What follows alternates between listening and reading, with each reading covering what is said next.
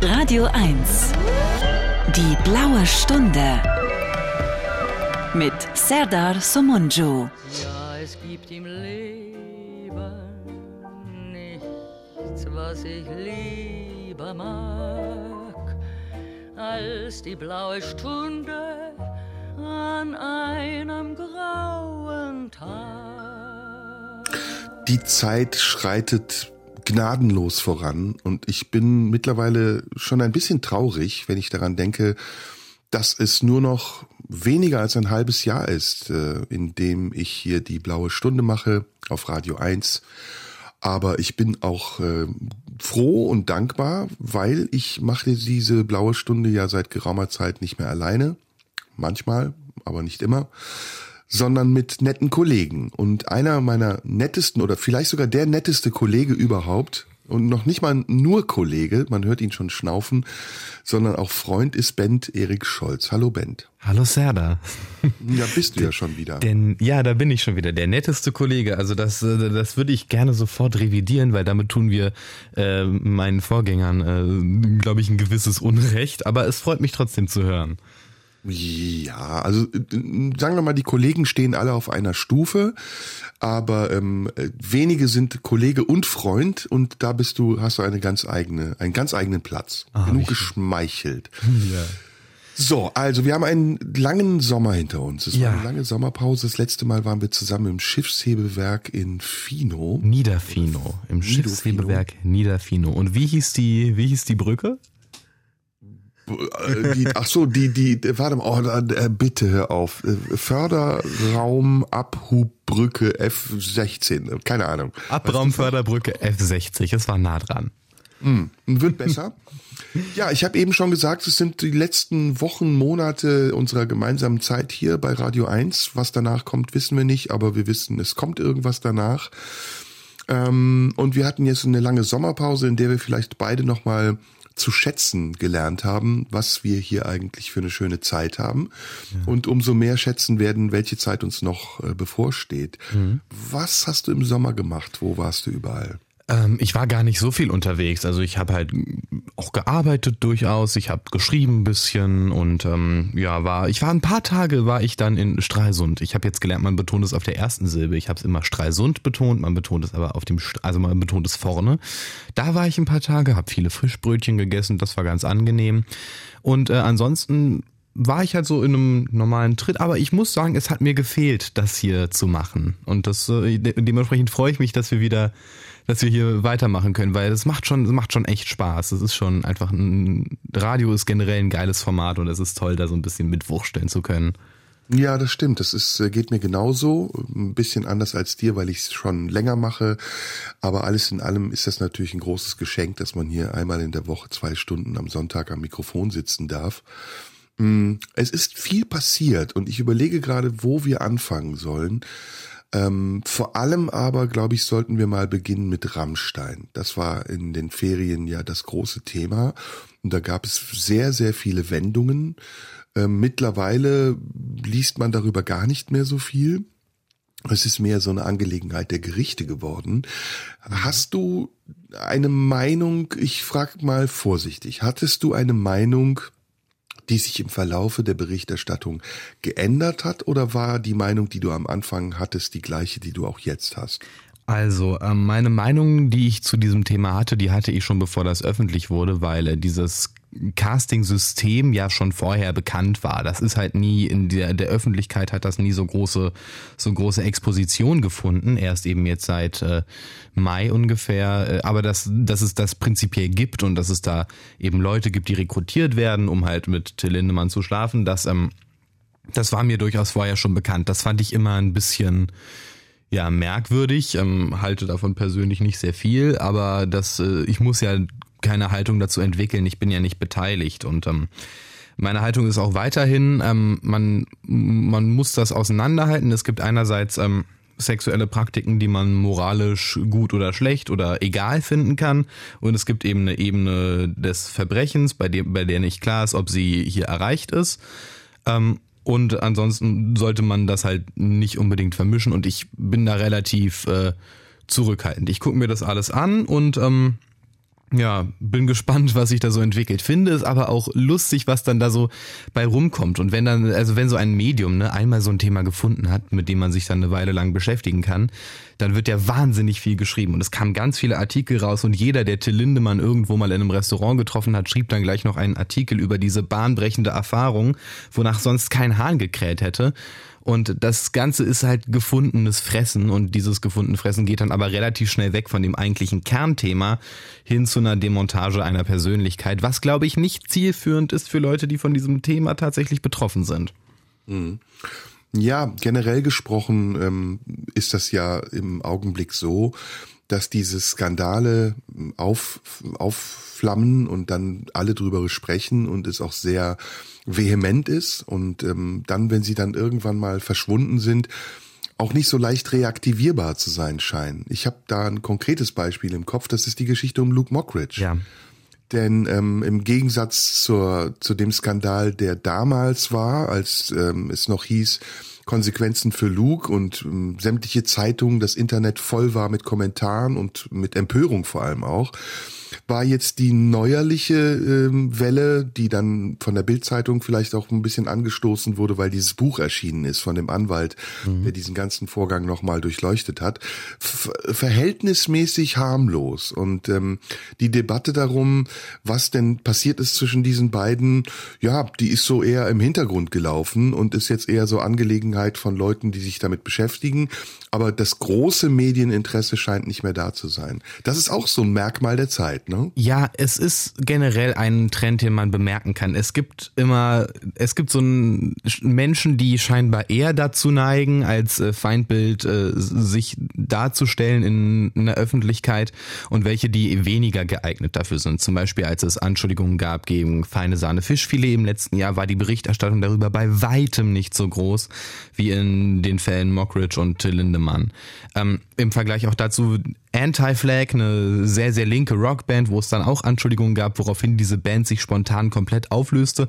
Auch das war in der Szenepresse zwar vertreten, aber in der großen Presse bei weitem nicht so, wie man das eigentlich bei einem solchen Fall erwarten kann. Also da gibt es so ein paar ja, da gibt's, da gibt es scheinbar Kriterien, welche Fälle da eher interessant sind und welche nicht. Aber was auf jeden Fall klar ist, ist, dass ähm, da ein Eingeständnis von äh, eventuellen Fehltritten auch gar nicht herrscht. Das war ja bei Kachelmann auch so. Es gab diesen ersten Freispruch, wo dann in den Medien so getan wurde, es sei ein Freispruch zweiten Grades gewesen, was auch nicht stimmte. Als dann aber tatsächlich die Gegenklage äh, von Kachelmann, als der diese Klage gewonnen hatte, äh, gab es gar keine Berichterstattung darüber. Und das ist schon das ist schon krass, weil ähm, das eine sehr selektive Art und Weise ist, mhm. über Themen zu berichten und eben auf eine Art und Weise selektiv, die für mich fast schon, könnte man drüber debattieren, an einer Realitätsverzerrung kratzt. Also die Bereitschaft zur Vorverurteilung ist weitaus größer als die Bereitschaft zur Rehabilitation. Ja, weil es scheinbar diesen äh, auch äh, dass es auch zwischen auch unter Journalisten, die sich ja gerne mal selbst als äußerst intelligent verstehen, auch diesen sehr primitiven Drang gibt äh, der Schadenfreude und des sich Ergötzens am Niedergang anderer. Etwas, worüber wir ja auch äh, vor der Sommerpause in einer Sendung mal gesprochen haben, in der wir über egale Dinge uns unterhalten haben. Hm. Was mir auffällt, ist, dass diejenigen, die sich damals beteiligt haben, also wieder mal im Falle Luke Mockridge, heute schweigen. Da gab es ja wirklich einige, die sich ähm, da hervorgetan haben. Ein berühmtes Kabarettistenpärchen oder eine Kabarettistin mit ihrem Freund, aber auch andere Kabarettistinnen und Kabarettisten, die sogar geehrt wurden auf dem Comedypreis in Köln und, und schwungvolle Reden gehalten haben und heute aber nicht sagen, äh, oh, da habe ich mich geirrt oder oh, da war ich vielleicht ein bisschen zu schnell mit meinem Urteil, sondern einfach schweigen und dass auch die Öffentlichkeit da keine Fragen mehr stellt und sagt oder jedenfalls nicht so, dass ich es mitbekomme äh, und fragt, sag mal, was hat euch eigentlich dazu gebracht, euch so zu äußern in einer Situation, in der vieles unklar war und wie sich ja jetzt herausstellt, auch nicht so gewesen ist, wie behauptet wurde?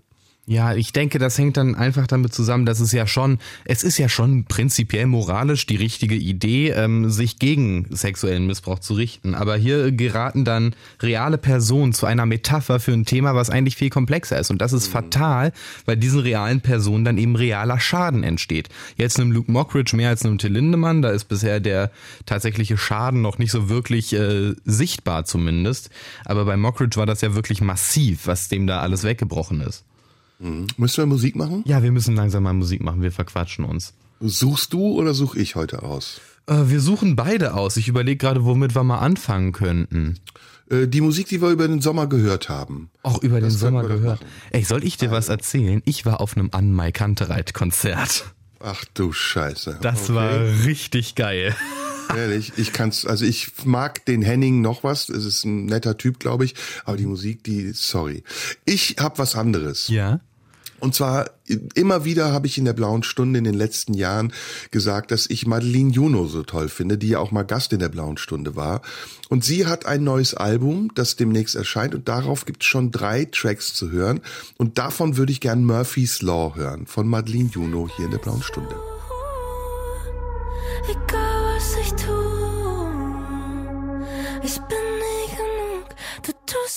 Nicht gut. Blaue Stunde, heute das erste Mal nach den langen Sommerferien mit mir, mit dem Esel, der sich immer zuerst nennt, und Bent Erik Scholz. Bent, ähm, wir wollen uns jetzt gar nicht ähm, verfangen in irgendwelchen Themen. Wir wollen ja so ein bisschen auch äh, zurückblicken auf den Sommer. Da war das nur ein Thema, Rammstein und der Skandal um, um äh, die Geschehnisse hinter der Bühne. Ähm, sondern wir wollen auch ein bisschen über unsere eigenen Erlebnisse im Sommer sprechen. Du sagst, du warst in Stralsund oder Stralsund? Stralsund. Stralsund, richtig? ja. Genau. Du bist, machst du immer Urlaub in Deutschland oder wann warst du das letzte Mal im Ausland? Das letzte Mal im Ausland war ich vor ziemlich genau einem Jahr. Da waren wir in Amsterdam mit äh, Freunden.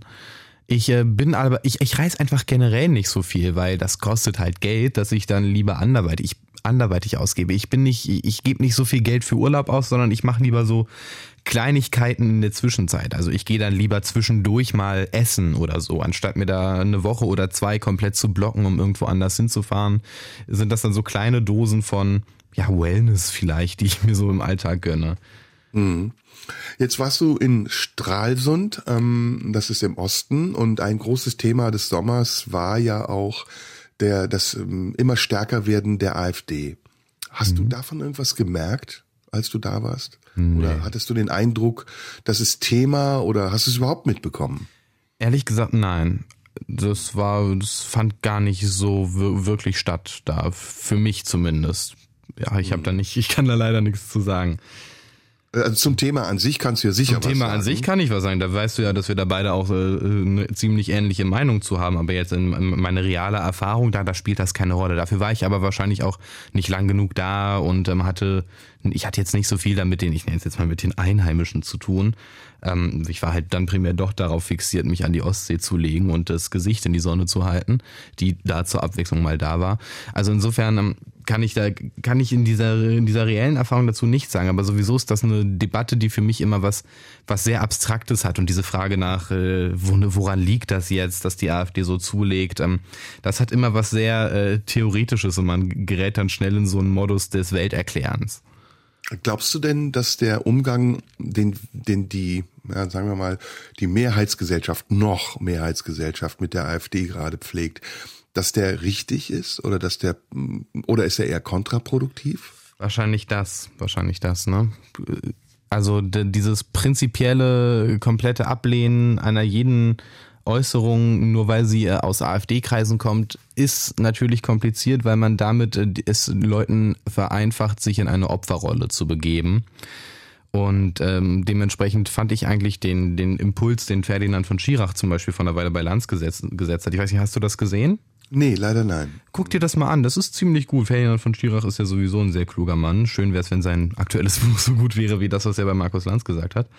Aber ähm, der, der meinte eben auch so, es geht um, es geht nicht darum, dass man jetzt so tun soll, als finde man die AfD toll, sondern es geht um eine ernsthafte Auseinandersetzung mit den Inhalten und nicht ein bloßes allgemeines Aburteilen. Aber das ist, das ist schwer. Es ist ja, also der, das Hauptding in der aktuellen Debatte ist ja, dass das unmittelbare Urteil. Ne? Also binnen 30 Sekunden gilt es zu entscheiden, ist etwas rechts, ist etwas links, ist etwas eine Verschwörungstheorie, was auch immer. Also es geht immer um ganz klare Schubladen und äh, so Wandeln ist nicht erwünscht oder Mehrdeutigkeit. Das wird wahrscheinlich anstrengend und wahrscheinlich wird es nicht gut enden. Wie ist deine Ansicht?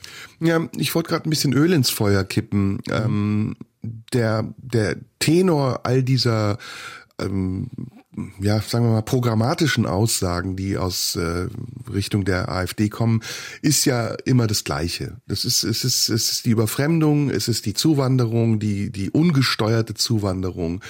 Und das System in Deutschland, welches äh, Menschen, die hier hinkommen wollen, erlaubt, ähm, unkontrolliert hier hinzukommen.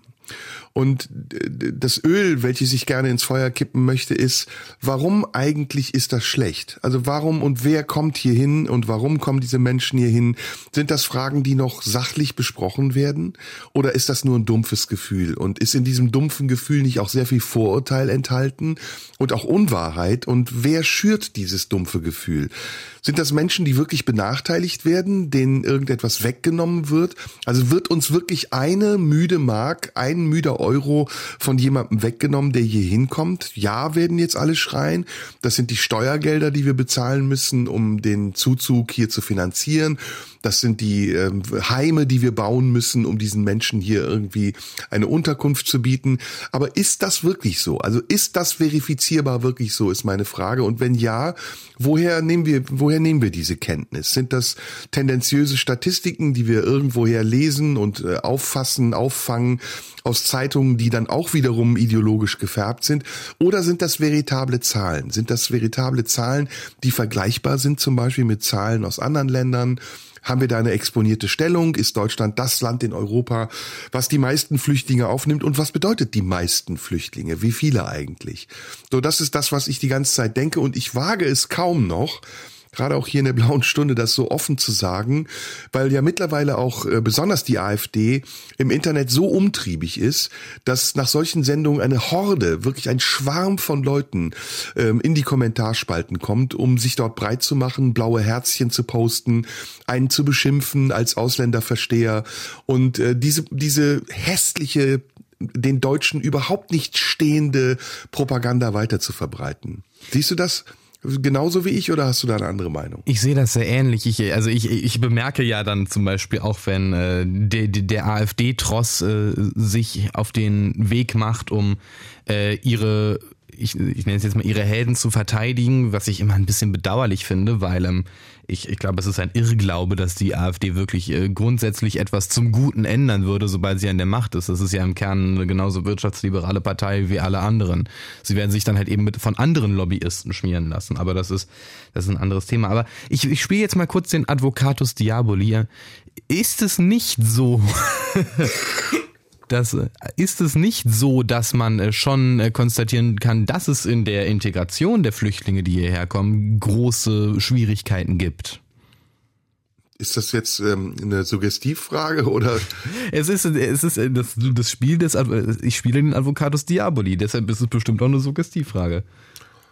Also ich habe da eine sehr eindeutige Meinung. Ich, ähm, ich kenne die Zahlen, ich gucke mir die Zahlen immer wieder auch an und verglichen mit den Zahlen aus den Vorjahren ist das jetzt kein ähm, unverhältnismäßiger Anstieg, der uns Sorge bereiten müsste. Es jetzt, bei der, jetzt in der Kriminalitätsstatistik oder in der Statistik der Zuwanderer? In sämtlichen Statistiken. Du kannst sämtliche Statistiken lesen und am Ende wird dabei etwas rauskommen, was dem Gefühl, was diesem dumpfen Gefühl, was man hat, wenn man die Zahlen nicht kennt, nicht entspricht.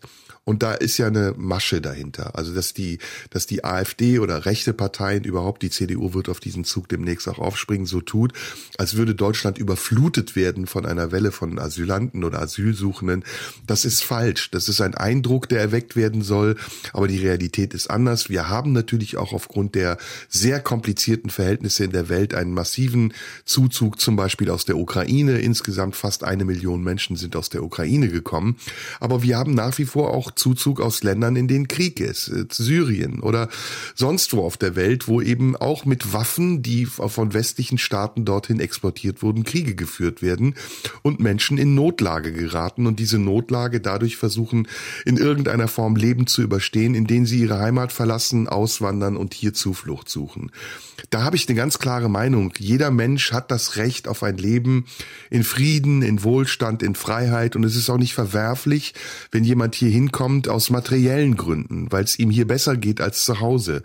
Es wird immer so getan, als wäre Wirtschaftsflucht verwerflich, ja, und, und nur Flucht dann redlich, wenn sie vor Krieg stattfindet oder irgendein anderer Grund existiert, der diese Flucht rechtfertigt. Aber Flucht bedeutet ja erstmal nichts, was man so einfach so macht, ja. Ich verlasse mein Zuhause, ich nehme meine Kinder mit, ich vertraue mich irgendeinem Hehler an oder einem Schlepper und setze mich auf ein Schlauchboot, um übers Mittelmeer zu fahren, sondern Flucht ist eine gravierende, existenzielle Entscheidung, die aus einer Notsituation heraus entsteht. Und die Arroganz, niemals in einer Notsituation gewesen zu sein und trotzdem über Menschen zu richten und ihnen zu verwehren, das Gleiche zu haben, wie wir es haben, ohne dass wir uns jemals erarbeitet oder verdient hätten, ist etwas, was mich maßlos wütend macht. Denn niemand, der hier in Deutschland lebt, hat so sehr für die Werte gekämpft, die er jetzt in Schutz nimmt, sondern sie sind ihm zugefallen. Deutschland ist eines der revolutionsfeindlichsten Länder Ja, der Geschichte das- das gewesen. stimmt. Ja, und deswegen tun die Deutschen mir zu oft so, als hätten sie sich diese Privilegien alle erarbeitet und hätten nun das Recht über andere hinweg zu entscheiden, ob sie hier hinkommen dürften oder nicht. Nein, wir haben alle die Pflicht für Gerechtigkeit zu kämpfen. Und Gerechtigkeit bedeutet eben auch Chancengleichheit und dass Menschen, die in Kriegsgebieten leben, das Recht haben dürfen, von dort zu flüchten. Ja, wir merken uns diesen Ansatz mal. Sorry, dass ich jetzt so hier unterbreche, aber ich, ich will- würde gerne dazu noch weiter was besprechen, aber wir müssen Musik hören und deshalb, Ja. äh, ja, was, was hören wir? Du hast gerade eben mal Lene Juno ausgesucht. Ich war auch noch, das äh, wurde mir von diesem wunderbaren Sender, bei dem wir hier sind, zum Geburtstag äh, organisiert. Äh, ich war auf einem Element of Crime Konzert. Lass uns Element of Crime hören. Super, äh, Immer super. nur geliebt heißt der Song. Ich Ich hab dich immer nur geliebt. Blaue Stunde mit Band Erik Scholz und mir. Und wir sind bei den Themen des Sommers. Gerade waren wir bei dem großen Thema der AfD und dem Stärkerwerden der AfD. Und ich habe eben erzählt, dass ich da eine ganz klare Sicht der Dinge habe. Und Bent wollte dazu auch äh, etwas sagen. Ja, ich habe ja vorhin äh, so ein bisschen die, die versucht, die Gegenrolle einzunehmen. So, ja, es gibt schon Probleme in der Integration, aber ein Kern davon ist auch ernst. Glaubst du, wir geben den Leuten, die völlig berechtigterweise hierher kommen, wir geben denen die Hilfestellung, die sie brauchen? Oder tun wir ihnen auch Unrecht in der Art und Weise, wie wir sie hier behandeln? Weil es endet ja nicht damit, dass man sie nur aufnimmt.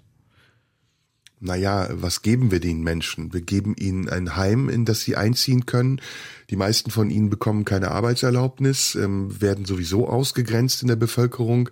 Die Berichterstattung in den Medien, ähm, der, der allgemeine Trend in den Aussagen über diese Menschen ist durchweg negativ. Sie werden als Bedrohung angesehen. Also ich weiß nicht, was wir denen geben. Es ist, Ich glaube, wir, wir müssten ihnen eigentlich noch mehr anbieten, nämlich äh, Integration nicht nur als Forderung zu stellen, lern die deutsche Sprache, tu, was wir von dir verlangen, sondern auch eine Infrastruktur dafür herstellen, so wie das ja auch in vielen anderen Dingen auch geschieht. Und das passiert aber nicht. Also erstmal müssten ja Menschen, die hier hinkommen, einen leichten Zugang zum Arbeitsmarkt haben. Ob sie den haben oder ob sie der sozial, den sozialen Unterstützungen äh, zu Lasten fallen, ist ja auch eine Entscheidung des Gesetzgebers. Und da ist der Gesetzgeber sehr unentschieden.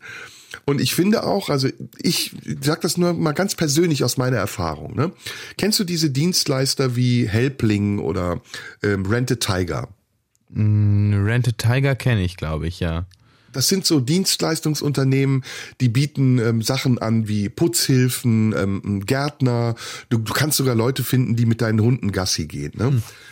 Die Erfahrung, die ich gemacht habe, und das sind Hungerlöhne, die die zahlen, ist, dass zu 99,9 Prozent dort Leute arbeiten, die nicht aus Deutschland kommen. Und, und meistens eben Flüchtlinge. Und die arbeiten dort für einen Hungerlohn. Die kriegen massive Abzüge noch von diesen Unternehmen, die davon profitieren, dass sie diese Menschen unter dem Lohnniveau arbeiten lassen. Aber die arbeiten trotzdem, weil sie Geld verdienen müssen und weil sie hier irgendwie zurechtkommen müssen. Und da würde ich mir zum Beispiel auch wünschen, dass das vom Gesetzgeber besser reguliert wird und dass der Zugang zum Arbeitsmarkt und nicht nur der, sondern auch zum Bildungssystem und so weiter und so fort erleichtert wird, damit die Menschen sich hier auch integrieren wollen und können. Ja, und zeitgleich natürlich selbstverständlich ähm, auch einen Zugang zu äh, Dingen wie dem Mindestlohn. Und das Natürlich. Ist, ja. Aber auch dann, um das jetzt nicht nur einseitig darzustellen, meinetwegen auch gerne kulturellen Unterricht. Also, dass man denen sagt, pass auf, das sind unsere kulturellen Werte, die, die, die hier gelten. Ihr könnt nicht ins Schwimmbad gehen und Frauen angrapschen oder keine Ahnung, whatever. Ich weiß auch nicht, ob das alles Behauptungen sind oder ob das Realität ist. Weißt du, ich habe eins gelernt. Wenn die Bildzeitung etwas schreibt, dann muss das nicht Wahrheit sein. Ja. ja und wenn alle anderen Zeitungen, die an der Bildzeitung dranhängen, es tausendmal wiederholt, wird es dadurch nicht wahrer. Und die Bildzeitung schreibt jede Woche was anderes. Sie schreibt einmal, ein Flugzeug stürzt ab, dann hat man das Gefühl, jeden Tag auf der Welt stürzen irgendwo Flugzeuge ab. Dann schreibt sie, in Schwimmbädern äh, greifen Asylanten deutsche Frauen an und man hat das Gefühl, man kann nicht mehr ins Freibad gehen. Meine Realität ist anders und nur die kann ich hier schildern. Wie war dein Sommer? Ablenkung. Nein, keine Ablenkung, aber ich, ich finde, das können wir jetzt so in, das können wir in diesem Blog so stehen lassen. Mein Sommer war sehr vielschichtig. Ich war sehr viel unterwegs in unterschiedlichen Ländern, in unterschiedlichen Regionen. Ich habe ähm, mir vor allem den Wunsch mal erfüllt, ähm, wieder rauszukommen aus dieser ganzen Blase. Ich habe kaum Internet gehabt, kaum Telefon. Wir beide haben auch wenig miteinander mhm. gesprochen seit unserem letzten Treffen. Ja.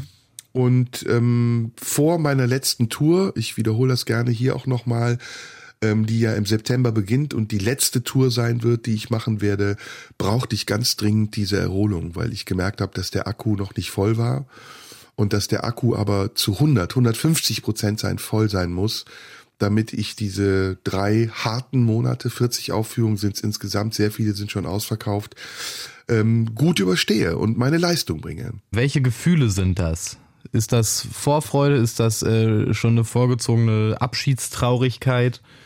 Was ist das? Es ist ähnlich wie mit unserer Sendung hier. Ich bin auf der einen Seite natürlich ein bisschen traurig, weil ich das sehr genieße und froh und glücklich bin, dass wir beide uns hier auch gefunden haben.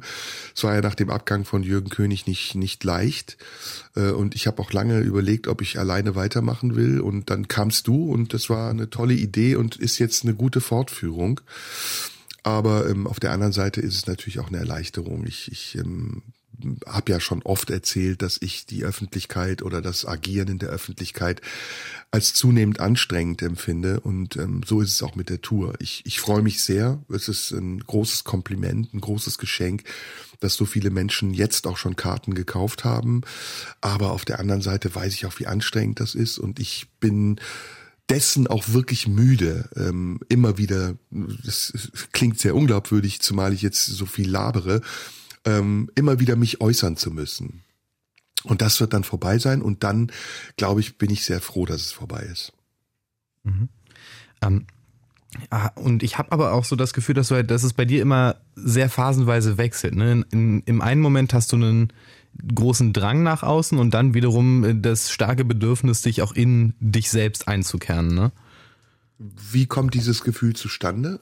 Naja, ich, na, ich, ich erlebe das so, wenn, wenn wir jetzt halt zum Beispiel gerade in der Phase sind, da nehmen wir irgendwie teilweise innerhalb von wenigen Tagen vier Sendungen auf und ähm, es ist ganz viel Kommunikation. Und dann hast du aber in, in so ein paar Wochen später ist es dann so, dass du, dass du dich ganz zurückziehst in dich. Und das äh, ist, ist mir aufgefallen, eben, dass es dieses, dass du das immer auf so einer gewissen Weise balancierst, aber halt immer, dass es halt immer seine Phasen hat. Das fand ich ganz hm. spannend. Es ist interessant, dass du das sagst. Ich nehme das ganz anders wahr. Also ich nehme es eher so wahr, dass ich in zwei unterschiedlichen Modi bin. Also der eine Modus ist äh, der Modus Öffentlichkeit, arbeiten und äh, da sein müssen und Pflicht erfüllen und der andere Modus ist privat und äh, sich erlauben, äh, weg zu sein und dann aber auch wirklich weg sein. Und ähm, das ist für mich sehr genau geregelt. Also ich bin im Sommer, nachdem dann die letzte blaue Stunde läuft, meistens ist es ja Anfang Juli, wirklich auch konsequent weg. Das ist das, was ich eben sagte, so dieses, äh, heute nennt man es Detoxing dieses der komplette Entzug, äh, sowohl für mich als auch aus der Öffentlichkeit und nicht mehr irgendwo auf Twitter rumlungern, Instagram. Ich habe ja meine Social Media Kanäle sowieso seit geraumer Zeit abgestellt, äh, was sehr sehr erleichternd ist und auch auch eine, Bereicherung ehrlich gesagt. Und dazu gehört eben dann klar auch Grenzen zu ziehen und zu sagen, nee, ich mache jetzt nicht halb halb und rufe zwischendurch mal an oder oder mach hier und da noch ein Interview, sondern nee, dann bin ich auch nicht verfügbar so verlockend das auch ist. Also ich hatte jetzt im Sommer zum Beispiel auch immer wieder mal Anfragen für, für große Fernsehsendungen oder irgendwas. Aber da sage ich dann ganz konsequent ab, weil das ist meine heilige Zeit und die brauche ich auch, um, wie gesagt, am Ende nicht in, mit leerem Akku auf die Tour zu gehen. Mhm. Ja, ich, ich habe jetzt kurz, ich bin kurz nicht eingenickt, aber nein, nein, nein, ich war kurz in, ich war kurz in Gedanken, weil ich so überlegt habe, ich habe versucht, das gerade mit mir abzugleichen. Weil das bei mir, glaube ich, sowas ist, was so sich eben nicht so klar voneinander abtrennt, sondern mehr fließend ist. Und auch äh, schneller mal oszilliert, ne? Also, das ist bei mir, glaube ich, so das Ding, dass ich das halt nicht so klar abgegrenzt habe, sondern ich hole mir beides immer in Schüben. So nebeneinander her. Na, ich nehme das so wahr bei dir, dass du gerade eine Entwicklung durchmachst. Ähm, und zwar von jemandem, der am Anfang noch sehr, ja, schüchtern warst du nie, aber zaghaft oder vorsichtig sich in eine sehr fremde Welt hineinbegeben hat und der sich immer besser zurechtfindet und wie ich finde auch so seinen eigenen Stil entwickelt. Und das ist etwas, was ich so als Wunsch auch in mir habe die ganze Zeit, dass ich denke, ähm, Band könnte, ich sage das jetzt mal ganz platt, ein würdiger Nachfolger sein. Also ich finde gerade die Art und Weise, wie du Interviews führst, jetzt zum Beispiel auch so halbwegs mit mir, äh, finde ich sehr schön. Und ich würde mir wünschen, dass Radio 1 dieses Talent an dir erkennt und dir vielleicht eine Plattform, vielleicht sogar die blaue Stunde gibt, was, was ich sofort dankend annehmen würde um, um das zu fördern. Denn es ist heutzutage nicht mehr normal, gerade in deinem Alter, dass Menschen so breit gestreutes Interesse und dazu auch noch so fundierte Kenntnis haben. Da muss ich dir wirklich ein großes Kompliment machen. Also das Buch von Ferdinand Schirach zum Beispiel habe ich nicht gelesen. Ja, aber du schon. Ja, das, das sind äh, im Grunde genommen, das sind 100 großbedruckte Seiten. Das geht relativ schnell. Hast, wenn du mal irgendwie so einen halben Nachmittag Zeit hast, geht das fix. Aber ja. das ist auch, das ist so einfach ein persönliches Interesse von mir. Aber ich, also, dass ich eine, eine umfangreiche Kenntnis habe, das fange ich immer wieder mehr und mehr an zu bezweifeln. Ähm, und deshalb äh, weiß ich jetzt auch nicht so wirklich, was ich dazu sagen naja, soll. Gut, am ich habe bist wissbegierig. Ja, das, das sicherlich, aber ich habe bei Komplimenten immer zuerst bei den Impuls sozusagen, naja. Ja, gut, aber auch das ist eine Form von Bescheidenheit, die ich sehr schätze an dir. Ähm, um jetzt mal deine Kenntnis ein bisschen aufzubessern und, ja. und noch zu, zu, ähm, zu ergänzen. Ich habe im Sommer äh, auf Anraten von Achim Hagemann, mit dem ich sehr gut befreundet bin, mir nochmal alte Tears for Fears Alben runtergeladen. Ja, du hattest Und mir, glaube ich, sogar eines empfohlen. Ja, Elemental. Ja. Ähm, ein ziemlich erfolgloses, eines der erfolgloseren Alben von Tears for Fears 1993 erschienen. Und ich muss sagen, ich habe diese Band für mich entdeckt und ich bin wirklich ähm, ja fasziniert von der Art und Weise, wie diese diese diese Leute damals schon komplizierte Musik in einem Popgewand äh, gemacht haben und wie, wie wertig und wie voll diese Musik auch heute noch geblieben ist und wie vergleichbar, ja, wie soll ich sagen, sie ist auf der einen Seite erfolglos, aber wie vergleichbar hörbar sie ist. Also es ist jetzt kein, kein komplexes Zeug, wo du denkst, boah, wow. Aber wenn du reingehst in die Tiefe, denkst du, boah, Alter, was ist da alles drin? Und von dem Album, Elemental, würde ich gern den, den einzigen Hit hören, den es gab, nämlich Break It Down Again. Und ähm, wenn du dir den mal anhörst, wirst du, glaube ich, genau wissen, was ich meine.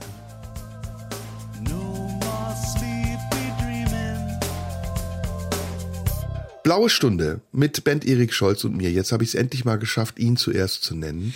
ähm, wir sind immer noch beim Sommer. Wir haben einige Themen des Sommers. Jetzt war es eben ein bisschen persönlicher, ging um meine letzte Tour. Übrigens, Karten dafür gibt es auf meiner Website unter www.somunju.de. Aber du spielst, ähm, du, spielst du denn im Sendegebiet von Radio 1? Ich spiele in Dresden, das ist in Sachsen, in Magdeburg, das ist in Sachsen-Anhalt, in Erfurt, das ist in Thüringen, in Chemnitz, das ist in Sachsen, in Rostock, das ist Mecklenburg-Vorpommern.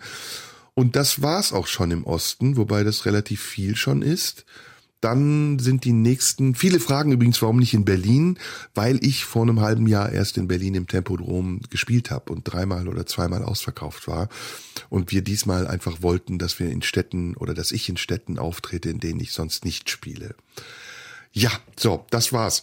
Jetzt wollte ich noch mal zu was anderem kommen, nämlich den Themen des Sommers. Ja. Ähm, mal vielleicht ein ganz simples Thema. Du interessierst dich ja überhaupt nicht für Fußball, oder? Äh, ich interessiere mich nicht dafür, in der Tat, aber natürlich habe ich äh, das, äh, das große Hallo mitbekommen und das Zetamordio über diesen, über diesen Kuss, Genau. der jetzt kürzlich stattfand. Genau, der Verbandspräsident, glaube ich, des spanischen Fußballverbands hat eine Fußballerin geküsst, und zwar auf den Mund. Und jetzt ist er suspendiert worden, darf für zehn Monate oder wie viele Monate nicht mehr arbeiten und ähm, es gab einen Riesenskandal. Ist das berechtigt, dass man dass man so reagiert oder findest du es übertrieben? Also ich, ver- ich verstehe es so ein bisschen, ne, weil äh, man hat, man ist dann in dem Falle nicht einfach nur ein Mann, der sich freut, sondern man strahlt als Fußballpräsident etwas aus und da muss man eine gewisse Würde haben und auch die Möglichkeit, sich in gewissen Situationen zu kontrollieren. Es kommt eigentlich immer auf die Interpretation der Leute an, die dann tatsächlich betroffen sind. Ich weiß nicht, hat die entsprechende Fußballerin dazu irgendwas gesagt? Ich meine ja. Also ich meine ja, dass sie sich beschwert hat und das ist. äh, Dann, dann, ja, dann ist es natürlich äh, vollkommen äh, berechtigt, finde ich. Also wenn, wenn das auf ihrer Seite eben als negativ ausgelegt wird, dann äh, besteht da jedes Recht, finde ich, das dann auch entsprechend zu unterbinden. Das ist dann für mich immer so der Knackpunkt bei sowas. Jetzt mal Butter bei die Fische. Findest du Frauenfußball interessant? Ich finde Fußball generell nicht interessant. Hm, okay, da ich nicht mitkriegen können. Da bin ich der falsche Adressat für, es tut mir leid. Ähm, obwohl Gibt es ich, aber, irgendeine Sportart, die du lieber von Frauen gespielt guckst als von Männern? ich gucke gar keinen Sport. Ich mache Sport, aber ich gucke ihn nicht. Ich hätte eine Antwort gehabt. Ja, Also bei Beachvolleyball, Volleyball. ja. Genau. Nein, nicht also Beachvolleyball, das ist ja klar, das ist äh, das hat ja eine sexistische Komponente. Ja. Ich finde aber wirklich, dass äh, normaler Volleyball bei Frauen viel besser anzusehen ist als bei Männern. Ich finde es bei Männern zu zu zu heftig, zu kraftvoll, zu brutal. Ja, Volleyball hat ja irgendwie auch so, ich habe das ja in, in der Schule auch ein paar Mal spielen müssen, das hatte immer mehr so was Legeres an sich. Leger, grazil, äh, weiß ich nicht, wie ich es jetzt nennen soll. Gut, wenn ich, Volleyball spiele, war es nie grazil, aber okay. Ich hatte meine Freundin, die Volleyballerin ist ähm, oder war, viele Grüße. Ähm, und da bin ich zum ersten Mal zu einem Volleyballspiel gegangen und war fasziniert. Ganz tolle Sportart. Unterbewertet, im Fernsehen findet sie gar nicht statt und wie ich finde, bei Frauen besser anzusehen als bei Männern. Ja, ist es bei Männern irgendwie grobschlächtiger, meinst du damit? Oder also so weniger, so bekanntiger? Kantiger. Also ist mir zu viel Kraft, ist mir ja, das, wir sind ja jetzt in einem Fahrwasser von, von, von Beleidigungen und Diskriminierung, deswegen können wir direkt da bleiben. Ähm, ich finde auch Frauen-Eishockey nicht so interessant. Also ich, ich habe noch nie Frauen-Eishockey gesehen. Ich weiß gar nicht, ob es den gibt. Gibt's wahrscheinlich. Aber ich verbinde mit Eishockey immer was sehr Brutales. Also auch wie die so sich dann irgendwie Buddy checken und so. Es tut einem immer weh, das zu sehen. Und ähm, deswegen komme ich jetzt nochmal auf den Fußball. Fußball ist ja auch eigentlich ein recht harter Sport. Ja, allerdings muss man auch teilweise sagen, so wenn ich mir das so die wenigen Eindrücke, die ich habe, da hatte ich das Gefühl, dass es bei den Damen teilweise auch erheblich brutaler nochmal zugeht. Also die rennen dann auch mal blutend übers Spielfeld, während so die Herren teilweise bei einem Tritt gegens Schienbein äh, schon nicht mehr weiter zu gebrauchen sind. Gut, gehen wir jetzt mal komplett in die extreme Richtung. Martial Arts, ja, ist für mich zum Beispiel auch eine Sportart, die ich bei Frauen nicht so gerne sehe. Also ich sehe sie sowieso nicht gerne. Ich hatte ja mal eine Martial Arts Sportlerin bei mir in der blauen Stunde. Ähm, aber bei Frauen finde ich es irgendwie, oder auch Frauenboxen finde ich echt heftig. Ja, ich bin generell dabei, bei, bei sowas bin ich komplett raus. Es gibt gewisse Sachen, wo ich noch so ein bisschen was nachvollziehen kann. Äh, prinzipiell, warum das, ich verstehe total, warum jemand warum jemandem Spaß macht, Fußball zu gucken, aber wenn es halt einfach nur ein, wenn es halt wirklich in dieses komplett sich auf die Fresse hauen geht, dann äh, bin ich da relativ schnell nicht mehr für zu haben. Diese Käfigkämpfe, das ist ja sowieso also Ja, das, ja, ist, äh, das Animalischste, was es gibt eigentlich. Ja, ja, und natürlich auch, wenn man sich ein bisschen reinliest, ist das auch wahnsinnig technisch und da gibt's auch ganz viel zu beachten und es ist dann eben nicht einfach nur seinem Trieb folgen, sondern es gibt ein genaues Regelwerk und so weiter, aber das ist, da, da bin ich irgendwie, ich habe ja meine Zeit, habe ich dir das je erzählt, dass ich eine Zeit lang Judo gemacht habe? Nee, das hast du mir nicht. Ich hab- Judo ist aber langweilig, oder? Judo ist langweilig, ja, auf jeden Fall, aber schon an Judo bin ich gescheitert, weil mich das irgendwie ekelte, so nah an anderen Leuten zu sein. Ja, Ja. ja, jetzt werden sicher einige schreiben und sich beschweren, wie kannst du nur und Frauenfußball und Martial Arts und das hat doch alles seine Berechtigung. Ja, ähm, aber ich muss es ja nicht gut finden. Jeder kann gut finden, was er will. In einer so freien Gesellschaft leben wir noch. Ja, und ich finde halt bestimmte Dinge passen besser zu Frauen als zu Männern. Ähm, aber das ist, das ist meine konservativ spießige Ansicht, die muss niemand mit mir teilen. Ja. Frauenfußball, das war die Fußball-WM, die hatten wir auch. Gab es denn sonst noch was im Sommer, was dich interessiert hat, wo du sagst, das war für mich eine Meldung? Der Hitzesommer. Hast ja. du es als Hitzesommer empfunden? Ja, teils, teils. Also zwischendurch hatten wir ja auch hier in Berlin so gute 35, 36 Grad ähm, dann ist es ist ja tatsächlich so, dass es aktuell so ist, dass du teilweise längere Perioden hast, wo es zumindest relativ warm ist und es aber vor allem nicht regnet und dann längere Phasen, wo es halt ganz viel regnet. Mhm. Und äh, früher war das so ein bisschen durchmischter meinem Gefühl nach. Also da hattest du des Öfteren mal so einen leichten Sommerregen noch mal so mittendrin so zwischendurch als Abkühlung. Und gerade habe ich das Gefühl, staut sich das immer so ein bisschen an. Ähm, aber ansonsten ja, war jetzt, war das jetzt nichts, worüber ich mir große Gedanken gemacht habe. So, der Hitzesommer ist da, um Gottes Willen. Ähm, ich habe einfach immer nur darauf geachtet, mich äh, einzucremen. Ja, der, der Klimawandel, das ist ein Thema, über das man sprechen kann, aber man muss immer aufpassen, wie man drüber spricht. Ja, es ist auch, ähm, weißt du, es, wenn wir über dieses Thema sprechen, dann sprechen wir da halt auch so als Beobachter von äh, öffentlichen Debatten und jetzt mit Vergleich, also zumindest bei mir vergleichsweise wenig äh, Expertise. Deshalb ähm, weiß ich gar nicht, wie zielführend das ist, dann jetzt aus meiner Perspektive darüber zu sprechen und wie gewinnbringend das tatsächlich ist.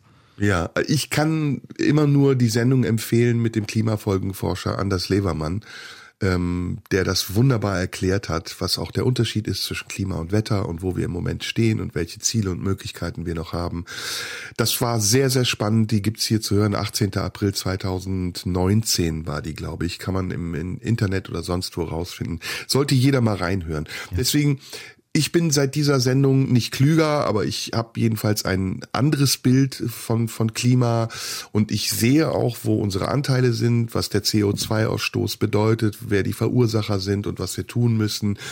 Aber ich bin da nicht hysterisch. Also es ist jetzt, äh, ich glaube sowieso nicht an einem Sommer auszumachen und schon gar nicht irgendwie an an Sommern, in denen es vielleicht mal Wetterphänomene gibt, die es immer schon gab, sondern es ist eben immer auf langfristige Sicht ausmachbar, was der Klimawandel bedeutet. Und den gibt es. Also da brauchen wir uns gar nicht drüber zu streiten. Den gibt es eindeutig und es ist wichtiger denn je, auch das den Leuten bewusst zu machen, aber ob das durch solche Aktionen geht, wie durch Klimakleber oder Beschmutzen von irgendwelchen Bildern in Museen, das ist dann wieder eine andere Frage. Ja, müssen wir wieder Musik spielen? Ja, wir müssen wieder Musik spielen. Ich würde vorschlagen, wo wir gerade so schön über äh, Kontaktsportarten gesprochen haben, wie es in der Corona-Zeit ja so schön hieß, hören wir doch mal äh, Simon and Garfunkel, The Boxer. The Boxer. Ja, The Boxer. Sehr gute Idee. Danach schlage ich wieder was vor, jetzt bist genau. du erstmal dran und dann sehen wir weiter.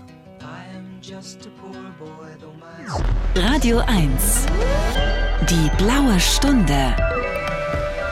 Mit Serdar Somunju. Ja, es gibt im Leben nichts, was ich lieber mag, als die blaue Stunde an einem grauen Tag. Ja, diese Melodie, die werde ich vermissen. Seit 2016 übrigens gibt's die Blaue Stunde. Das ist eine ganz schön lange Etappe. Ich weiß noch, im Oktober 2016 habe ich angefangen. Ähm, damals hatten Jürgen König und ich uns äh, telefonisch kennengelernt. Ich hatte angerufen beim RBB. Er war zufällig auch auf der Suche nach mir. Mhm.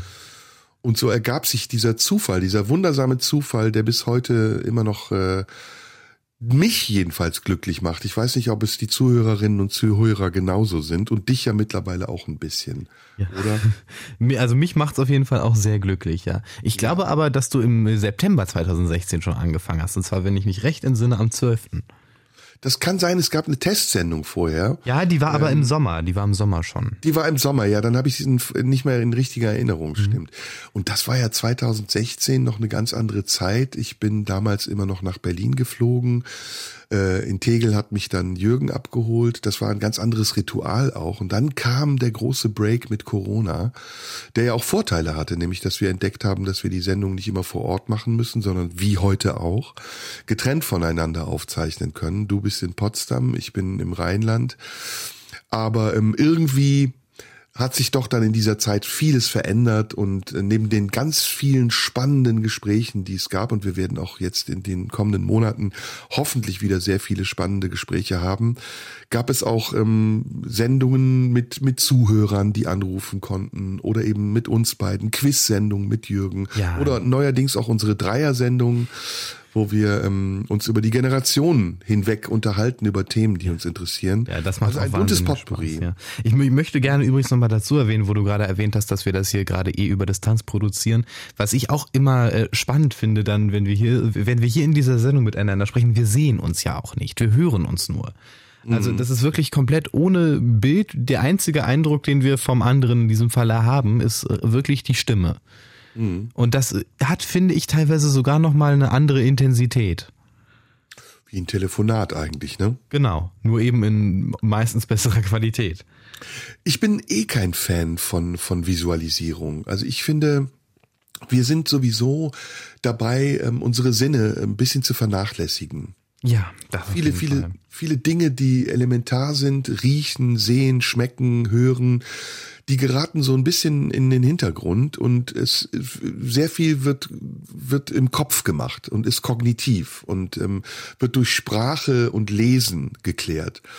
Und das ist etwas, was ich mir auch wieder vorgenommen habe für die Zukunft, wenn ich mal wieder raus bin oder wenn ich raus bin aus dieser ganzen Blase, ähm, mehr zu spüren, also auch wieder mehr Begegnungen zu suchen, reale Begegnungen zu suchen und mein Urteil nicht davon abhängig zu machen, was andere mir sagen und was ich aus Sekundärquellen beziehe, sondern wieder primärer zu werden, also näher dran zu sein an Dingen. Auf der anderen Seite ist es aber auch äh, so, du hast jetzt Lesen und Schreiben erwähnt. Ähm, es ist ja nochmal ein Unterschied, weil du auch das Wort Visualisierung gesagt hast. Das erste, woran ich, woran ich da denken muss, ist, ähm, ein Bild beschrieben zu bekommen im Vergleich dazu, es selbst zu sehen. Und ähm, da ist es ja zum Beispiel so, dass das, dass das Beschreiben bekommen eines Bildes ein, ja auch ein Akt der eigenen Kreativität ist, weil du dann für dich dein eigenes Bild kreierst. Was ja wieder ein kognitiver Prozess ist, aber wie ich finde, ein sehr schöner. Und das dann, dann das tatsächliche Betrachten, also die tatsächliche Visualisierung, immer auch zwar durchaus schön sein kann, aber auch ein Sterben dieser eigenen Fantasie ist. Ja, das, das bringt mich auf eine, auf ein sehr schönes Buch, was ich äh, dazu gelesen habe. Kennst du ähm, die kleine Geschichte des Lesens, heißt es, glaube ich. Eine Geschichte des Lesens. Äh, das ist von Alberto Manguel. Kennst du das? Hast du das mal gelesen? Ich glaube, du hattest schon mal davon erzählt. Ich meine auch, ja. Ich, ich lese ja sehr gerne, also ich bin überhaupt kein Belletristikleser. Ähm, ich lese vornehmlich Biografien oder historische Bücher oder was auch immer. Und das Einzige eigentlich, was ich so aus so einem halb sachlichen, halb belletristischen lese, ist äh, Umberto Eco zum Beispiel, dessen Bücher ich sehr, sehr liebe und sehr mag. Oder eben auch Alberto Manguel, das ähm, ähm, ist ein Buch, das da habe ich dir schon von erzählt, in dem es um die Geschichte des Lesens geht. Ähm, und woher das Lesen eigentlich kommt und was das Lesen eigentlich ist. Und das erinnert mich ein bisschen an das, was du gerade erzählt hast. Äh, Lesen ist ja nichts anderes als eine Halluzination. Ja. Als eine provozierte Halluzination. Und jeder, der ein Buch liest, hat eine andere Figur im Kopf. Es gibt keine einheitliche Figur für das, was du liest, die ähm, auf mich übertragen werden kann, sondern ich lese ein und dasselbe Buch, aber ich illustriere es anders. Ja, es ist eine wunderbare Individualerfahrung. Ja, es ist eine Individualerfahrung, es ist auch eine sehr freiheitliche Erfahrung, Ja. weil ähm, jeder Mensch für sich selbst entscheidet, wie er etwas sieht und wie er etwas interpretiert. Und ähm, in diesem Buch gibt's halt eben auch das, was du, was du gerade gesagt hast, dieses sich im Kopf etwas vorstellen, ohne es zu sehen. Und da wird beschrieben, wie was früher das Lesen bedeutete, als als noch nicht alle Menschen lesen konnten. Denn das Lesen war ja ähm, bestimmten Menschen vorbehalten, zum Ja. Beispiel ähm, Priestern. Ne, Ja, die in der, Kirche. Zeit, ja, als es praktische Bücher erstens nur in der Kirche gab und zweitens nur auf Latein. Genau, die das übersetzen konnten und deswegen auch Vermittler zwischen Gott und den Menschen waren und eigentlich auch interpretieren konnten und auch verfälschen konnten. Ja, was ja massiv passiert ist. Ja, und, und deswegen gab es ja zum Beispiel auch mal eine Zeit, auch das steht in diesem Buch, das ist sehr spannend, in der Mönche, die gelesen haben, in Bibliotheken laut lesen mussten. Um klarzumachen, dass sie nicht irgendeinen Bund mit dem Teufel haben und etwas in sich hineinlesen, was andere nicht mitbekommen, sondern um, um deutlich zu machen, dass sie sauberen äh, Gedankens sind, während sie lesen. Ah, das ist, interessant, ne? Das ist interessant, ja. Und auch so ein bisschen praktisch als Gegenbeweis lesen Sie wirklich das vor, was da steht. Oder neben nur dieses, nur diese spirituelle Komponente. Ja, auch eben wie so eine Art äh, Be Beweispflicht, dass man, Ja. dass man nichts Böses im Schilde führt, sondern Mhm. ne, der, der, der, der sagt da, der spricht das aus, was er liest, weil eigentlich liest man ja still im Kopf. Und deswegen muss es in diesen Bibliotheken auch immer laut gewesen sein im Vergleich zu heute. Ja. Interessant, ne? Sehr interessant, ja. Es, es gibt sowieso so viele schöne Rituale um das Lesen. Ich weiß nicht, bist du jemand, der, der beiläufig lesen kann? Also keine Ahnung, in der Bahn sitzend oder im Café oder so? Oder brauchst du wirklich einen, äh, diesen Rückzug und die volle Konzentration darauf? Ich kann nicht beiläufig lesen, ist, ist die Antwort. Okay. Ich muss schon meine Ruhe haben. Ähm, ich muss auch dann eintauchen können in das Buch.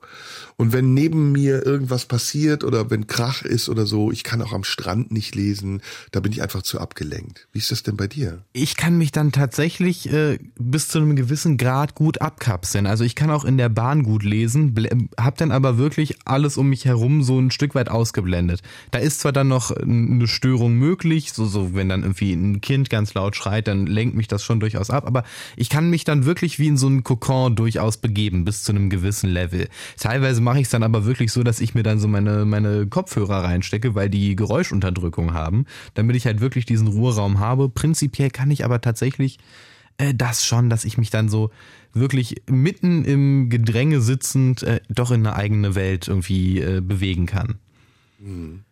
Kommt doch immer darauf an, was man liest. Ne? Also Ja. Ich finde jetzt ähm, ein Gedichtband zu lesen ist sicher einfacher als ein, komplexen, komplexes Sachbuch zu lesen. Ja, ein Gedichtband ist generell sehr beiläufig. Es liest ja niemand ein Gedichtband am Stück.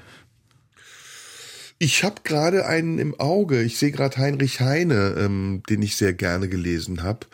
Ähm, doch, ich lese auch sehr gerne Gedichtbände. Ringelnatz habe ich sehr gern gelesen. Das war für mich äh, großes Amüsement. Also schon, das geht schon. Ich habe gerne gelesen, ich weiß nicht, ob du das kennst, Charles Baudelaire, die, Boom, die Blumen des Bösen. Ja, das kenne ich, ja. ja. Das ist auch Wie spannend. bist du da drauf gekommen? Ähm, tatsächlich ähm, über die Musik so ein bisschen. Ich habe mich, ich habe irgendwie mal, ah, ich habe keine, ich habe einen Künstler gehört und der, der hat dann so irgendwann mal in einem Interview erzählt, so ja, ich habe da viel so Charles Baudelaire, die Blumen des Bösen, das ist so ein Gedichtband und dann habe ich mich darüber belesen und auch diese äh, wahnsinnige Geschichte, dass er, dass äh, Charles Baudelaire ja aufgrund dieses Buches zwischenzeitlich auch verhaftet wurde. Ähm, und da habe ich gedacht, das muss ich lesen. Und es gibt im Diogenes Verlag eine ganz tolle lyrische Übersetzung davon, wo halt wirklich die französischen Texte immer noch in dieser, in, in einer gereimten Form und in einer sehr schönen Sprache ins Deutsche übertragen werden. Ja, damit habe ich nämlich auch Probleme. Also wir müssen wahrscheinlich gleich wieder Musik spielen. Äh, Ich bin da, ähm, das habe ich von meiner Mutter geerbt. Ich lese immer monothematisch. Also wenn zum Beispiel ein Autor ähm, mir gefällt, dann lese ich alle Bücher von dem. Das habe ich tatsächlich auch manchmal, ja. Und ähm, ich arbeite mich dann durch sein Werk durch. Ich habe aber ein Problem damit, wenn es fremdsprachige Autoren sind, weil ähm, das oft an der Übersetzung scheitert. Ja, ja, ja. Das ist ganz schlimm. Also ich habe das damals, als ich ähm, noch viel Shakespeare inszeniert habe, habe ich mir immer ganz viele äh, unterschiedliche Shakespeare-Übersetzungen besorgt. Also es gibt da ja von von Ludwig Tieck bis keine Ahnung, wer das alles übersetzt hat, ähm, sehr viele unterschiedliche Übersetzungen, die auch dem Zeitgeist immer entsprechen. Und da habe ich das wirklich gelernt, wie wichtig das ist, Dinge im Original zu lesen. Und es ist auch in den Sprachen anders. Kafka zum Beispiel ist im Türkischen fast ein Drittel kürzer als im Deutschen. Ja, krass. In, in Deutschen sind Bücher, also zum Beispiel englische Bücher, immer länger. Ja, ja, klar, weil Deutsch viel umständlicher ist. Ja. Wir hören Jonathan Butler. Das ist ein Jonathan Gitarrist, ein ein Jazzgitarrist, der auch in diesem Jahr eine neue Platte rausgebracht hat. Ubuntu heißt sie. Und den Titeltrack Ubuntu hören wir jetzt zusammen. Am Bass ist übrigens, das machen wir als Ratespiel für die Zuhörer, ein sehr bekannter Bassist. Ja, die, die Resultate schicken Sie uns an die Marlene, Dietl die, äh, Marlene Dietrich Allee 20 in 14482 Potsdam. So.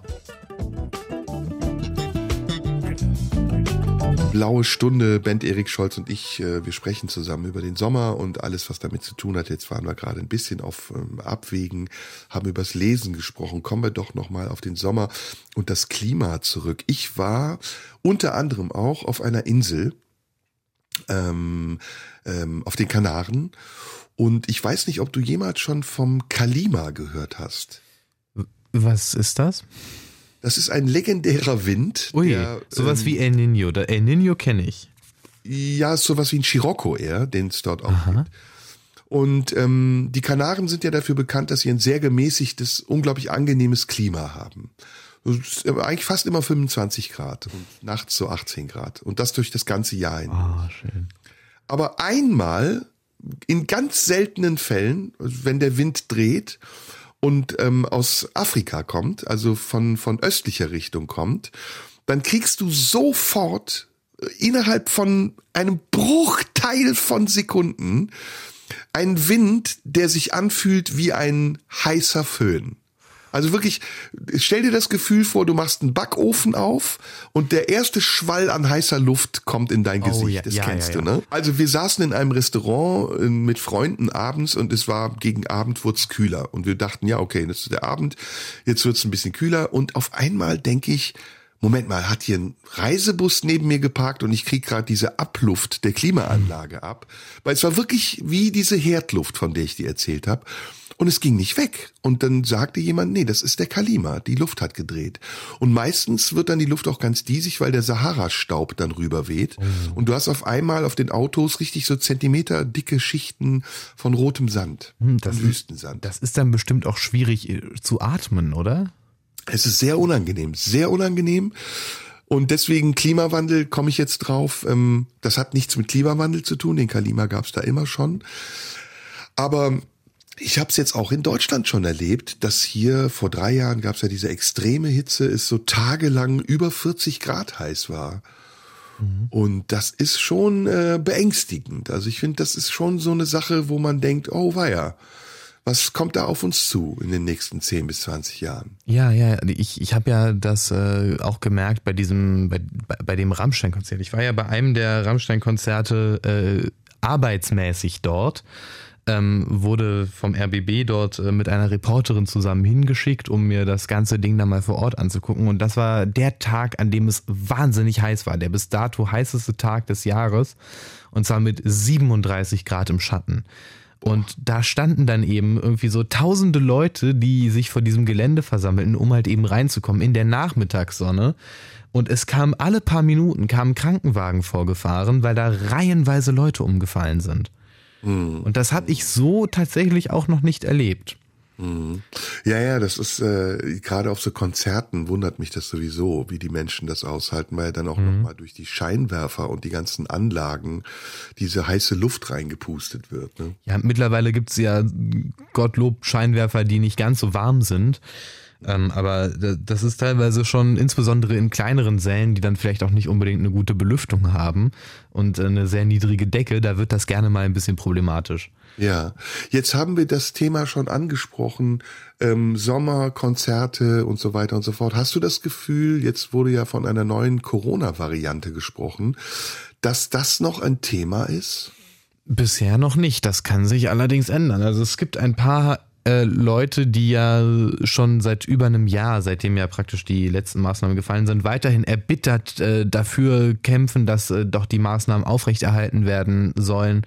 Ähm, Meistens sind das Leute, die das aus dem Grund tun, dass sie selbst eine höhere ähm, Empfindlichkeit haben gegenüber diesen Erkrankungen und eine höhere Gefährdung, die damit einhergeht. Das ist also dementsprechend ein verständlicher Impuls.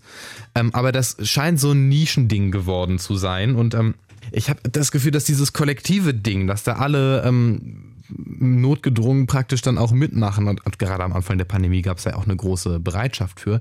Ich glaube nicht, dass man das nochmal wieder herstellen kann. Also ich glaube nicht, dass das nochmal so ein Thema auch wird. Dafür ist auch, glaube ich, die Herdenimmunität zu groß mittlerweile. Hast du, ähm, wo wir gerade dabei sind, sicher hast du das mitbekommen, den neuen Sender Nius mal äh, geschaut? Ist das hier, das ist doch Freund Julian, ne, der das macht? Julian Reichelt, Ja. der seine Bagage um sich herum geschart hat, mit zum Teil sehr äh, talentierten Leuten, aber mit zum Teil auch altbekannten Leuten. Ralf Schuler zum Beispiel Ja, ja. von der Bildzeitung ist mit dabei. Ich muss ganz ehrlich sagen, ich habe versucht, mir mal ein paar Sachen davon anzugucken, weil prinzipiell bin ich ja wohlwollend und denke mir so, ja, das ist, es ist ja schön, wenn sich das so ausdifferenziert. Mir ist das zu anstrengend. Warum? Was strengt dich daran an? Ich finde also so, ich, ich- also dieser ganze Habitus von Reichelt ist mir wahnsinnig unangenehm. Dieses wahnsinnig exaltierte und dieses sich selbst positionieren als, oh, ich bin ein großer Kämpfer für die Gerechtigkeit, diese Robin Hood-Werdung. Das finde ich alles ausgesprochen unangenehm. Und dann auch dieses immer so, wir sprechen hier die Wahrheiten aus, wir sagen das, was die Leute wirklich denken. Äh, Leute, die, die für sich beanspruchen, für die schweigende Mehrheit zu sprechen, denen vertraue ich erstmal prinzipiell weniger. Weil wie willst du für eine schweigende Mehrheit sprechen, wenn du nicht weißt, was sie denkt, weil sie ja schweigt?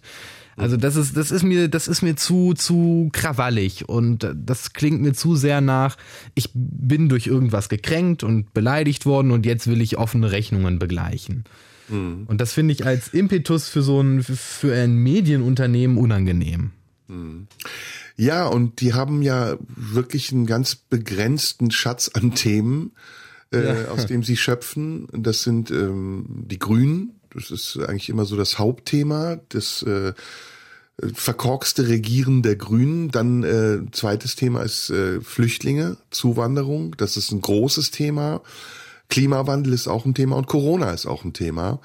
Und wie gesagt, da sind ein paar Protagonisten dabei, die kennt man, aber es gesellen sich jetzt auch noch neue hinzu, die man aus anderen Zusammenhängen kennt, äh, Zusammenhängen kennt. Jan Fleischhauer zum Beispiel. Ja, ja, ja, das habe ich auch mitbekommen, dass der, dass Jan Fleischhauer da jetzt Eine Late Night Show bekommt. Oder wo hat man den wieder ausgegraben? Waldemar Hartmann.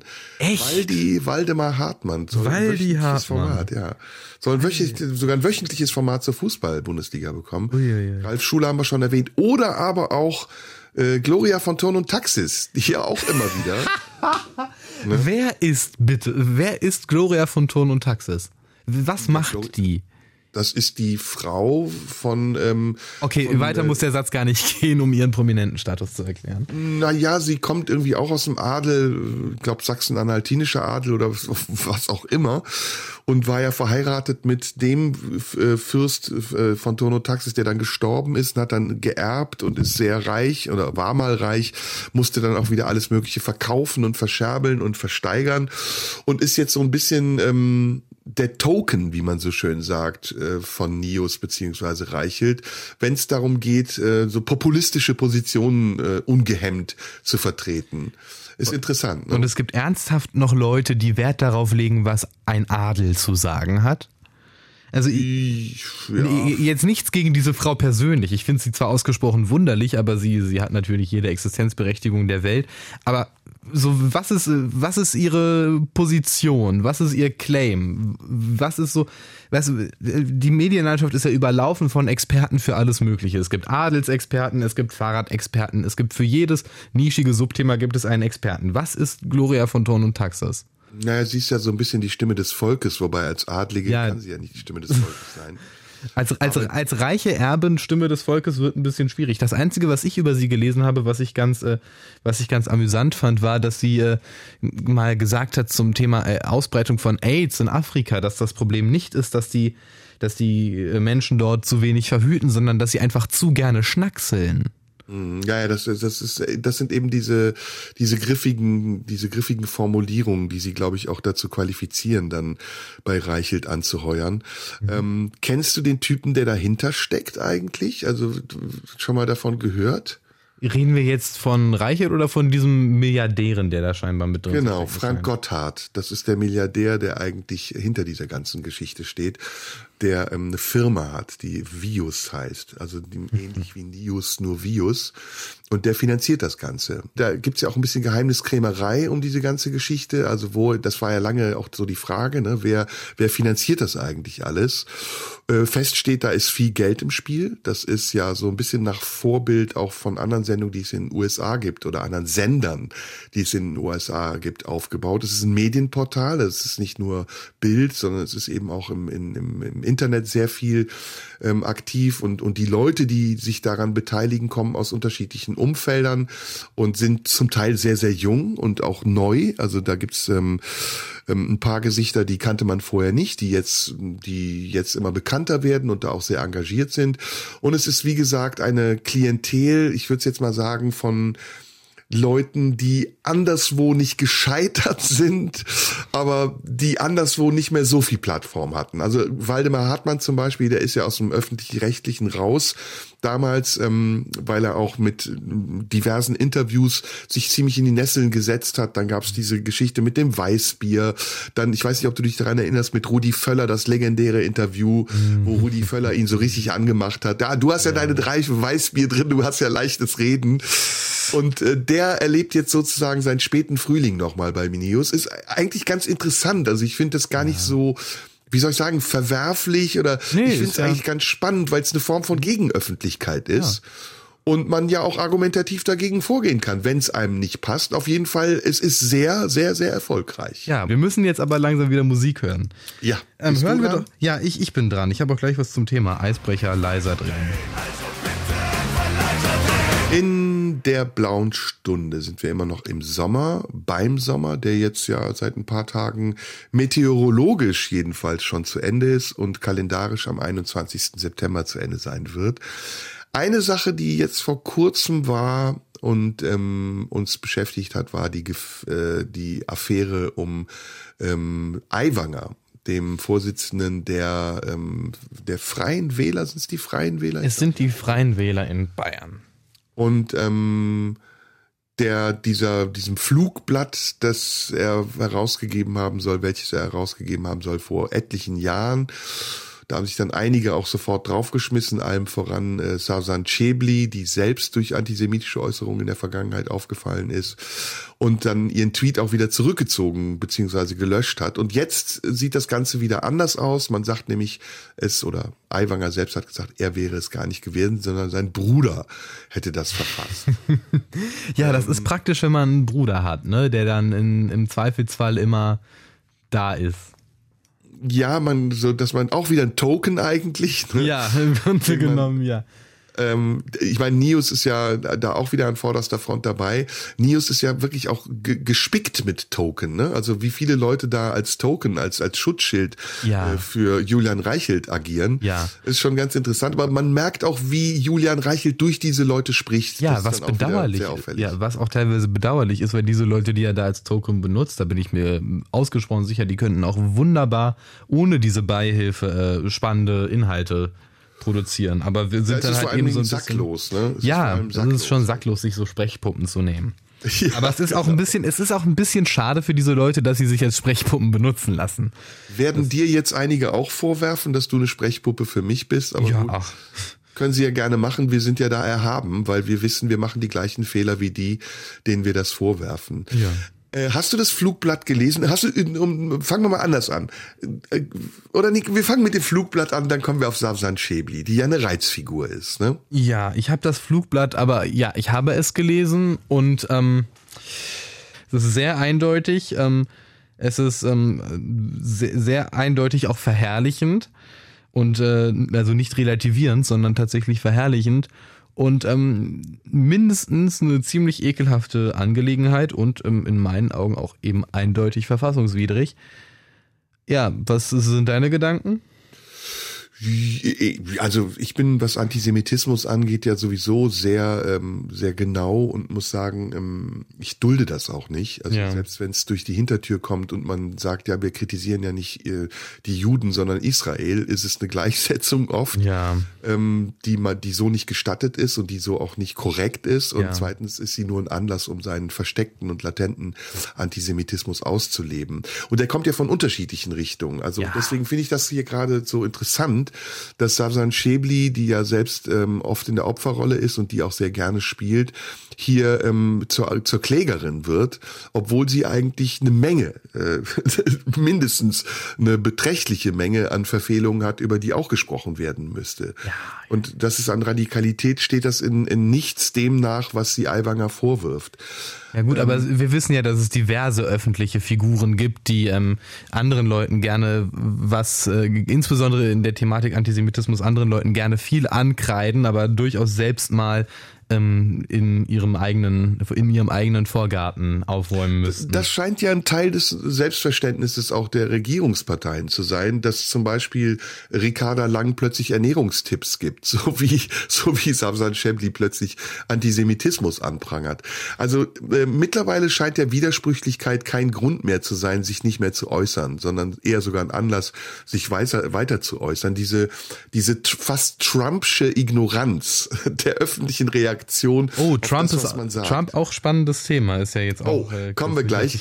Aber nur um den Satz abzuschließen, also diese fast Trumpsche Ignoranz ähm, dessen, was in der Öffentlichkeit über einen gesprochen wird oder auch an Nachweisen noch da ist über das, was man selbst in der Öffentlichkeit gesagt hat, das ist eine neue Qualität. Aber kommen wir auf Donald Trump. Das beste Bild aller Zeiten. Ich muss sagen, noch nie hat ein Bösewicht glaubwürdiger posiert als Donald Trump.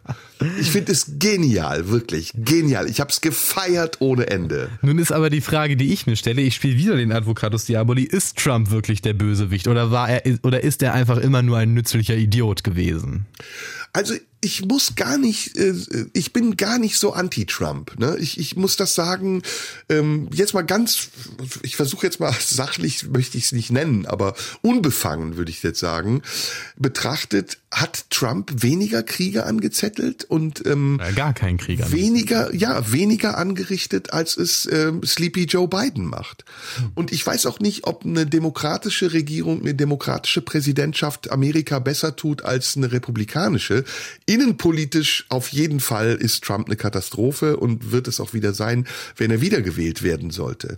Aber außenpolitisch hat Trump einiges gemacht, was ich mir von demokratischen Präsidenten gewünscht hätte. Und deswegen bin ich da zwiegespalten. Wie ist es denn bei dir? Ja, also ich, ich sehe auch schon ein, dass Trump durchaus eine gewisse Annäherung im Nahen Osten erreichen konnte. Ähm, das, das ist ihm auf jeden Fall hoch anzurechnen, aber auch außenpolitisch gab es da natürlich einiges äh, Fragwürdiges. Ich erinnere nur an dieses Säbelrassel mit Nordkorea, was ja schon lächerliche Auswüchse hatte. Ähm, aber prinzipiell bin ich halt aus. Er war halt einfach als, äh, als Figur so, so, so merkwürdig, dass es sich natürlich, dass es natürlich Spaß gemacht hat, sich daran abzuarbeiten. Aber so, wenn du mich jetzt fragst, was sind seine, was sind seine äh, politischen Errungenschaften, da könnte ich zum Beispiel relativ wenig sagen, weil dann äh, viel auch der öffentlichen Rezeption sich äh, in der Abarbeitung an ihm ergossen hat, wo ich mir so denke, das würde sich bei Joe Biden genauso anbieten mit seinen regelmäßigen äh, Ausfällen, dass er dann irgendwie Naja. vergisst, was er gerade sagen wollte oder irgendwie anfängt rumzunuscheln und Nonsens zu reden. Ähm, Und allem voran muss man aber sagen, da wird mit zweierlei Maß gemessen. Ne? Ja, also natürlich. Hunter Biden hat mindestens genauso viel auf dem Kerbholz. ja, ja, klar. Und äh, da findet keine äh, öffentliche Verurteilung statt oder jedenfalls nicht in dem Maße wie bei, bei Donald Trump. Und auch wenn Donald Trump sicher genug Anlass bietet für, für alle Prozesse, die gegen ihn geführt werden, muss man sagen, ist das gerade ein bisschen nicht, oder es ist nicht im Gleichgewicht. Also Ja. äh, wenn schon, dann muss gleiches Recht für alle gelten. Hm. Was man auch sagen muss, also gerade innenpolitisch, das stimmt schon, da war Trump schon eine ziemliche Katastrophe. Der Umgang mit der Corona-Pandemie war sehr, sehr unglücklich. Ja. Ähm, diese, diese, diese komplette, dieses komplette bewusste Sagen so, nein, ich will mich jetzt nicht zu sehr damit beschäftigen, bis es wirklich zu spät ist, war wirklich ein, ein absolut dämliches Vorgehen. Ähm, dann diese ganze Geschichte um die, dieses Kapitol-Ding war auch ausgesprochen skurril. Ähm, aber insgesamt war Trump, und das ist so mein Eindruck insgesamt, vergleichsweise harmlos. Also für mich ist Trump die perfekte Verkörperung des, des bösen Amerikaners. Ist, ja.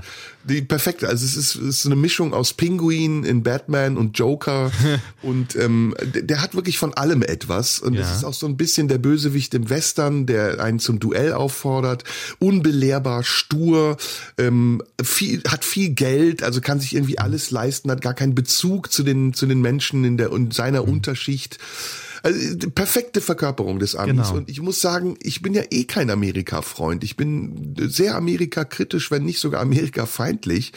Ähm, und deswegen ist das auch okay. Also mir ist lieber, ich kann Amerika berechnen in seiner Schlechtigkeit, als dass Amerika mir so guttunend rüberkommt und im Grunde genommen aber doch die gleiche schlechte Politik macht wie immer. Und wenn wir nur mal an die Sprengung von Nord Stream 2 denken oder an die ganze Rolle, die Amerika gerade im Ukraine-Konflikt spielt oder im Nahen Osten, dann ist das nicht viel besser. Und die Demokraten, die sich tarnen als linke Regierung, machen das gleiche wie die rechte Regierung auch, nur sie tarnen es eben anders. So, jetzt müssen wir aber ganz schnell wieder Musik hören, bevor Bell So. Tower News noch einen Artikel schreibt. Ich bin dran. Äh, wir nehmen Jesse Gold. Das Jesse ist ein Gold. sehr funkiger Gitarrist, der auch noch toll singt. Und der hat eine EP rausgebracht und da hören wir Go Go Gadget draus. Go Go Gadget. Das klingt sehr spannend und sehr geil. Ja.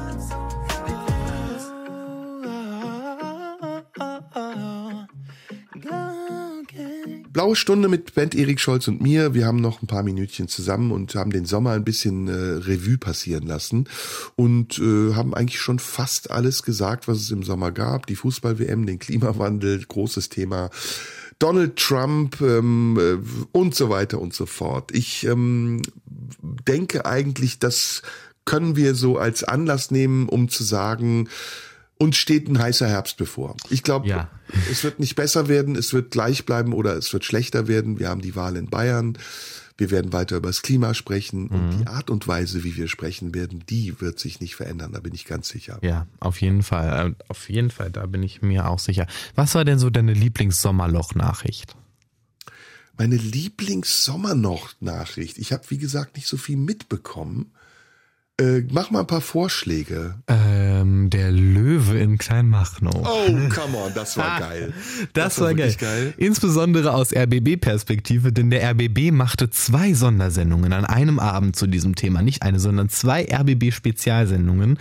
Und äh, einmal zur besten Sendezeit und dann nochmal um 21.45 Uhr. Da haben wir extra unsere Ausstrahlung des Quizzes für unterbrochen. Und wenn, wenn, eine, wenn ein ARD-Sender das Quiz unterbricht, dann ist es ernst. Und am nächsten Morgen äh, stellte sich dann heraus, es war eben dann tatsächlich ein Wildschwein. Und das Blöde war, dass der Löwe nicht mal einen geckigen Spitznamen bekommen hat. Früher hätte uns sowas zwei Wochen beschäftigt, aber da hat es dann eben für anderthalb Tage gereicht.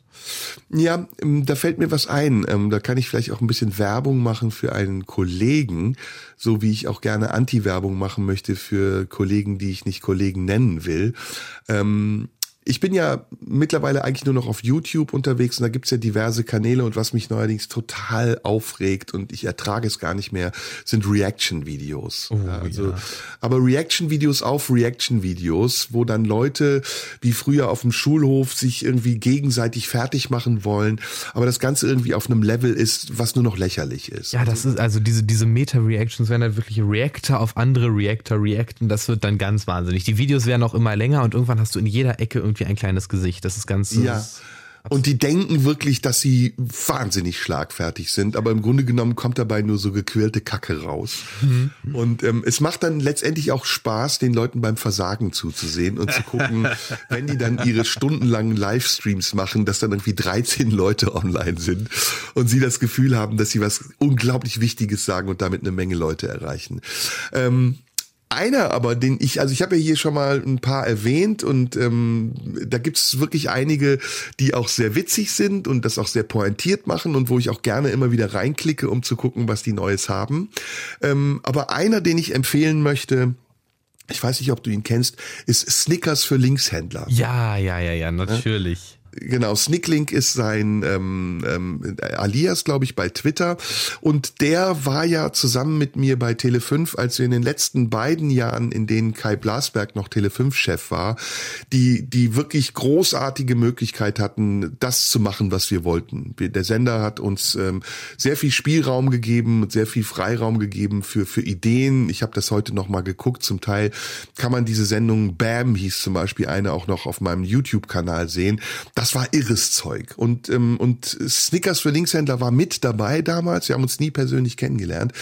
Und der macht manchmal echt lustige Videos auf Twitter. Unter anderem, und deswegen kam ich drauf, ähm, über den Löwen in Brandenburg. Da hat er nämlich Ursula von der Leyen synchronisiert. Ich weiß nicht, wie er das macht. Ob er so eine KI hat oder irgendeine Software, die dann so eine Stimme auch imitieren kann. Jedenfalls ist es sehr witzig, weil Ursula von der Leyen sagt, sie sei die Löwin, also Lion gewesen. Und, ähm, und yeah. ähm, das Ganze einfach auch sehr echt wirkt. Guck dir das mal an. Kann ich ja. auch unseren Zuhörern nur empfehlen. Ja, Grüße also, von hier ja, aus. Ja, Snicklink ist äh, fantastisch, weil er halt ähm, es auch wirklich versteht, diese neue Technologie, die AI bietet, auf eine Art und Weise in der Kunst zu benutzen, ohne dass er die eigene schöpferische Kraft praktisch ersetzt. Das ist ja immer die, die Angst jetzt gewesen, wird jetzt die Kunst durch die KI ersetzt.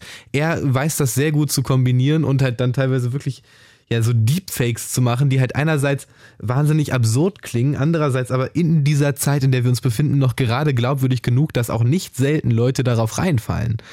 Und ja. das ist ähm, schon wahnsinnig unterhaltsam und sehr subversiv. Ich, ich mag den echt gerne. Ich verfolge den schon seit ein paar Jahren und ähm, finde, das, finde das, was er macht, auch äh, ganz, ganz großartig. Also ich schließe ja. mich diesen Grüßen gerne an. Wogegen ich zum Beispiel El Hotzo richtig langweilig finde, der ja jetzt ja. von den Feuilletons abgefeiert wird und keine Ahnung, Interviews gibt und auch aus der Anonymität rausgegangen ist. Gut, Snicklink ist das sowieso, aber manche Leute funktionieren in der Anonymität besser, als wenn man sie dann sieht. Ich muss ja. bei El Hotzo sagen, also die, er verkörpert halt für mich dieses Bild eines äh, sich anbiedernden Mannes mhm. dem ich das, was er von sich gibt, nur bedingt abnehme, weil es in sich halt teilweise auch so, so merkwürdig äh, stulle ist, dass ich immer so das Gefühl habe, da geht es auch um, da geht es einfach primär um eine Anbiederung. Na, ich finde halt immer schlimm, wenn Leute sich selbst lustiger finden, als sie sind. Das ist so. Ja, der, der, ja, okay, der hat manchmal ganz nette Gedanken. Ich finde ihn so als Aphoristiker gar nicht schlecht. Ich finde find ihn halt, ich finde halt seine politischen Kommentare immer ein bisschen sehr oberflächlich. Ja. Ähm, Vorsicht, dass du nicht in seine Schusslinie gerätst. Nein, nein, nein, lieber, der, ähm, der, hat ja sein, der hat ja seine Existenzberechtigung. Aber was, was ich ja zum Beispiel bei ihm, was, was ich sehr lustig fand, was aber glaube ich eine unfreiwillige Komik ist, ist, als er mal erzählt hat, ja, ich versuche mich auch von diesen klassischen Geschlechterrollen zu lösen. Wenn ich zum Beispiel Freunden beim Umzug helfe und dann gebeten werde, ein Regal hochzutragen, mache ich das nicht dann mag er das, dann lässt er das so klingen, als sei das subversiv. Für mich klingt das allerdings eher nach Arbeitsverweigerung. Ja.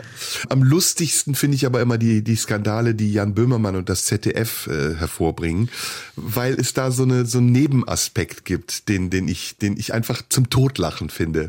Äh, Jan hatte ja jetzt wieder irgendwas getweetet, ähm, ging glaube ich irgendwie um die AfD oder um Nazis, was auch immer interessiert mich irgendwie auch überhaupt nicht. Viel interessant interessanter fand ich, wie das ZDF sich dann versucht hat zu distanzieren. Ähm, ich weiß nicht, das hast du ja mitbekommen. Und zwar in Persona der Programmchef, der Himmler heißt.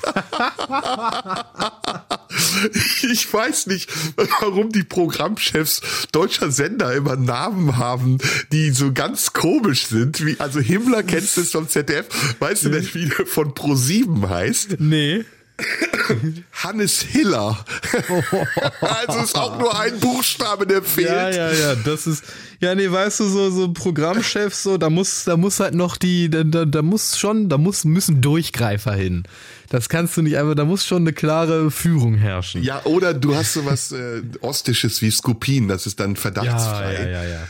Obwohl Lenin, Skupin, das ist auch schon wieder nah dran. Stalin, ja, ja, ja. Skupin, Lenin, na, ist auch nicht so gut. Nun muss man aber sagen, dass das ZDF ist ja stets bemüht und äh, versucht ja auch ganz toll die junge Zielgruppe zu bedienen. Die haben ja auch halb Twitter jetzt als oder halb X, wie es ja mittlerweile heißt. Sie versuchen die junge Zielgruppe zu bedienen, indem sie alte, abgeranzte äh, Kabarettistinnen Sendungen geben oder wie machen sie das? Naja, sie haben ja eine halb Twitter als Writer eingestellt.